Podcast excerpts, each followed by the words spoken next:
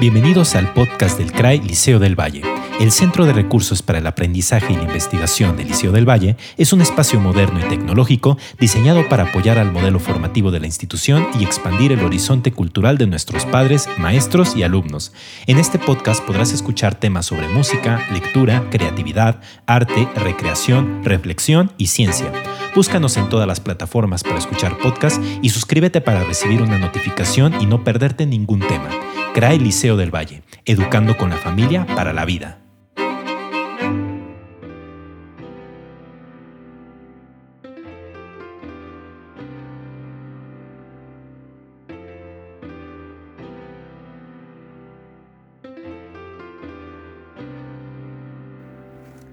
Buen día amigos, bienvenidos de nuevo a esta nueva emisión de su podcast favorito del CRAI del Liceo del Valle. En esta ocasión hablaremos de uno de los acontecimientos más importantes de toda la historia del siglo XX y uno de los más relevantes en la historia de la humanidad, es decir, el inicio de la era espacial. La era espacial tal cual inicia en octubre de 1957 con el lanzamiento del Sputnik, que es el primer satélite en la historia de la humanidad. Como antecedente, la era espacial se desarrolla como un proceso histórico de competición entre dos grandes potencias, en este caso Estados Unidos y la Unión Soviética, ambas las vencedoras principales de la Segunda Guerra Mundial. Y este proceso se da después de una serie de crecientes tensiones a partir de 1946-47 y va a ser uno de los puntos culminantes la, la era espacial, ya que ambas potencias buscaban reivindicar la validez de sus sistemas políticos y económicos, así como una supuesta superioridad perdón, eh, tecnológica. Entonces de ahí que ambas potencias se vean en la necesidad de estar compitiendo directamente en ver quién eh, avanza más en este proceso. La era espacial tal cual se desarrolla eh, al inicio como un programa de investigación científica, pero cuyo interés principal es propagandístico para la Unión Soviética y posteriormente se van a ir añadiendo objetivos científicos más consolidados a lo largo del proceso. Como antecedentes la era, de la era espacial tenemos eh, la creación durante la Segunda Guerra Mundial por parte del ejército nazi de los cohetes B1 y B2. Estos cohetes se utilizaron para bombardear ciudades británicas y de Países Bajos y algunas ciudades belgas durante los últimos años de la guerra, en especial en 1944 y 45. Se establecieron algunas bases fijas en la costa norte de Francia para hacer estos bombardeos, pero posteriormente al ser liberada Francia, los nazis pierden estas plataformas. Ambos cohetes, en especial el B2, están diseñados para lanzarse a distancia y poder atacar objetivos remotos. Se concibieron como parte del el armamento suplementario de la artillería alemana, de la Wehrmacht, y este uso de los B1 y B2 va a tener un impacto más que nada propagandístico, no logra revertir la situación de derrota para los alemanes, pero permite al régimen nazi hacer una propaganda en la que justifica supuestas victorias en el campo de batalla. Se utilizan usualmente contra objetivos civiles y el B2 va a ser el primer objeto fabricado por el hombre que va a llegar a un nivel eh, prácticamente espacial, o sea que logra salir de la atmósfera del planeta Tierra para reingresar y atacar objetivos militares a varios kilómetros de distancia. Entonces, esta tecnología alemana va a ser clave para la creación, después de la Segunda Guerra Mundial, de estos satélites. Eh, durante el proceso posterior a la Segunda Guerra Mundial, en la rendición de, Alemania, va a haber una serie de procesos eh, y dilemas éticos en el cual los vencedores se pelean, por así decirlo, eh, los escombros de, la inteligencia alemana, es decir,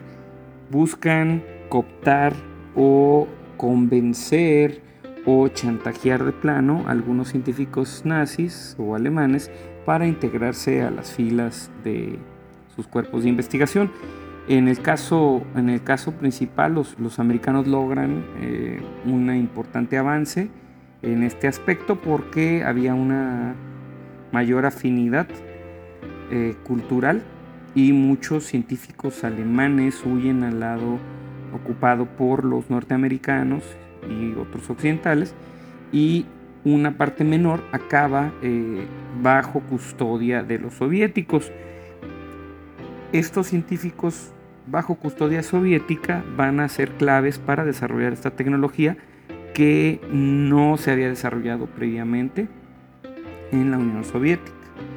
Eh, la Unión Soviética no había tenido ningún avance respecto a esto antes de 1945. Gracias a esto, los, los soviéticos logran adelantarse a los americanos y en 1957 lanzan el primer satélite, el Sputnik. Entonces, esto va a ser el primer hito en la carrera espacial y es cuando los americanos comienzan a desarrollar su propio programa espacial, dada la necesidad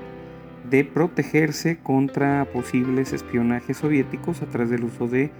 satélites. Entonces, este proceso también va a tener un punto culminante durante los 60 cuando John F. Kennedy, presidente de Estados Unidos, promete públicamente llevar eh, un hombre a la, eh, a, la, luna antes de que terminara la década de los 60, cosa que afortunadamente para los americanos se logró cumplir, pero que fue todo un reto técnico para la NASA y para su cuerpo científico. En este proceso, la NASA va a, a empezar muy por detrás del programa espacial soviético, pero a lo largo de la década del 60 logra ponerse al día y superar algunos retos técnicos que los científicos soviéticos no logran. Por eso en 1969 se logra concretar con la misión Apolo 11 la llegada del hombre a la Luna y por lo tanto es el punto culminante de esta carrera espacial. A partir de este momento siguen las misiones espaciales, pero en los 70 decae el interés eh, del público en este tema y también eh, del de la NASA, ¿no? Y se concretan otro tipo de investigaciones ya con objetivos mucho más eh, científicos, menos propagandísticos, como por ejemplo las misiones Voyager, las misiones Viking, por ejemplo, que llegan a, Marte en busca de evidencias de señales de vida microbiana, etcétera, o la exploración de Venus. Este proceso ya de, esta segunda etapa de la era científica, eh, de la era espacial, perdón, va a ser más enfocada a objetivos científicos y mucho menos impactante en términos propagandísticos. Sin embargo, también es importante porque se da una, una competencia constante entre ambas potencias, pero digamos que el punto culminante y la mayor victoria es la, la, la puesta en pie de una tripulación en la Luna. A partir de este momento ya los soviéticos deciden abandonar la exploración lunar y se concentran más en otras, en otras áreas del sistema solar. Y bueno, esta segunda etapa de la carrera espacial, una competencia ya más científica, va a terminar en los 90 con el colapso de la Unión Soviética y eh, el abandono no total, pero sí muy importante de el programa espacial soviético. Por otro lado, los americanos desde los 80, después de la tragedia del Challenger, que fue muy eh, catastrófica, en la que pierde la vida inclusive una maestra, la primera tripulante civil de, este tipo de misiones espaciales, va, va a haber una baja de interés en el público en el tema de la exploración espacial. El programa transbordador también tiene un retroceso y a partir de los 90 ya no hay como esa necesidad de competir con la Unión Soviética y va a ser recientemente a partir de los 2000 de esta década de inicios del 2000 que comienza a haber ya de nuevo una, una presión hacia el programa espacial americano para eh, obtener objetivos específicos en exploración eh, espacial y ahora es por la competencia. Bueno, en el caso de la Unión Europea es más una colaboración, pero de recién comienza a haber competencia por parte de los chinos. De nuevo un poco por parte de los rusos, pero principalmente parte de los chinos. Entonces estamos en una nueva etapa en la que inclusive la iniciativa privada, con programas como SpaceX, están entrando a la competición por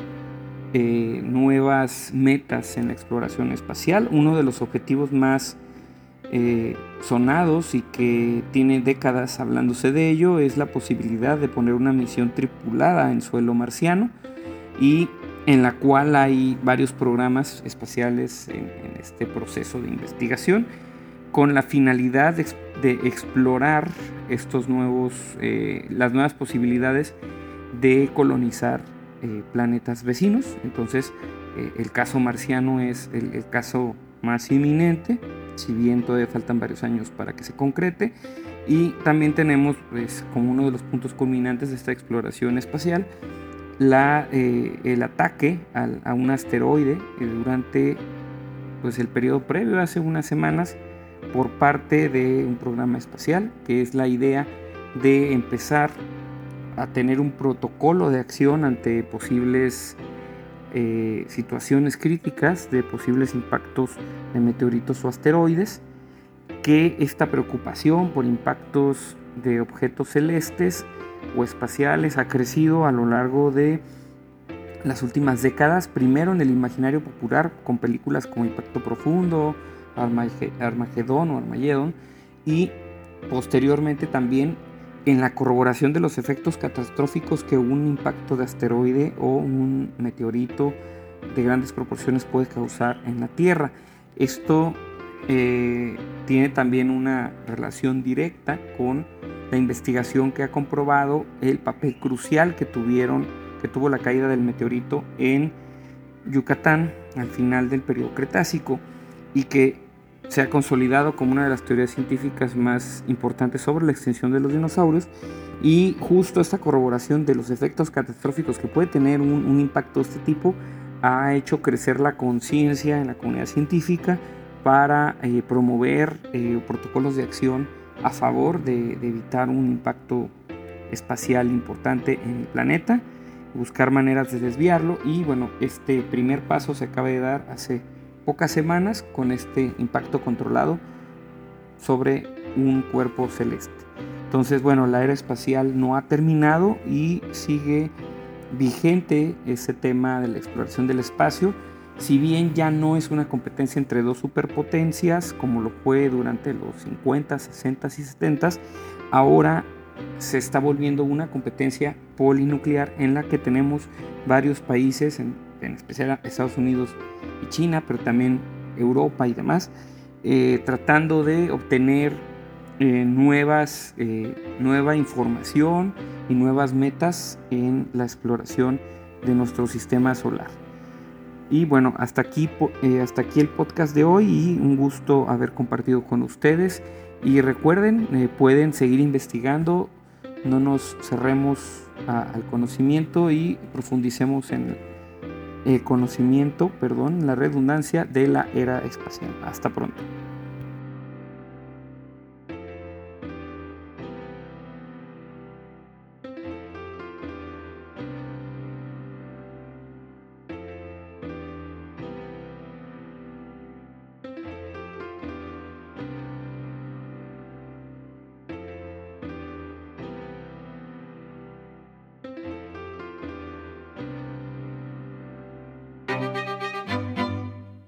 Gracias por escuchar el podcast del CRAI Liceo del Valle. No olvides suscribirte para escuchar cada una de nuestras emisiones y para mantenerte al día con nuestras actividades culturales. Recuerda que tratamos temas sobre música, lectura, creatividad, arte, recreación, reflexión y ciencia. Hasta la próxima. CRAI Liceo del Valle, educando con la familia para la vida.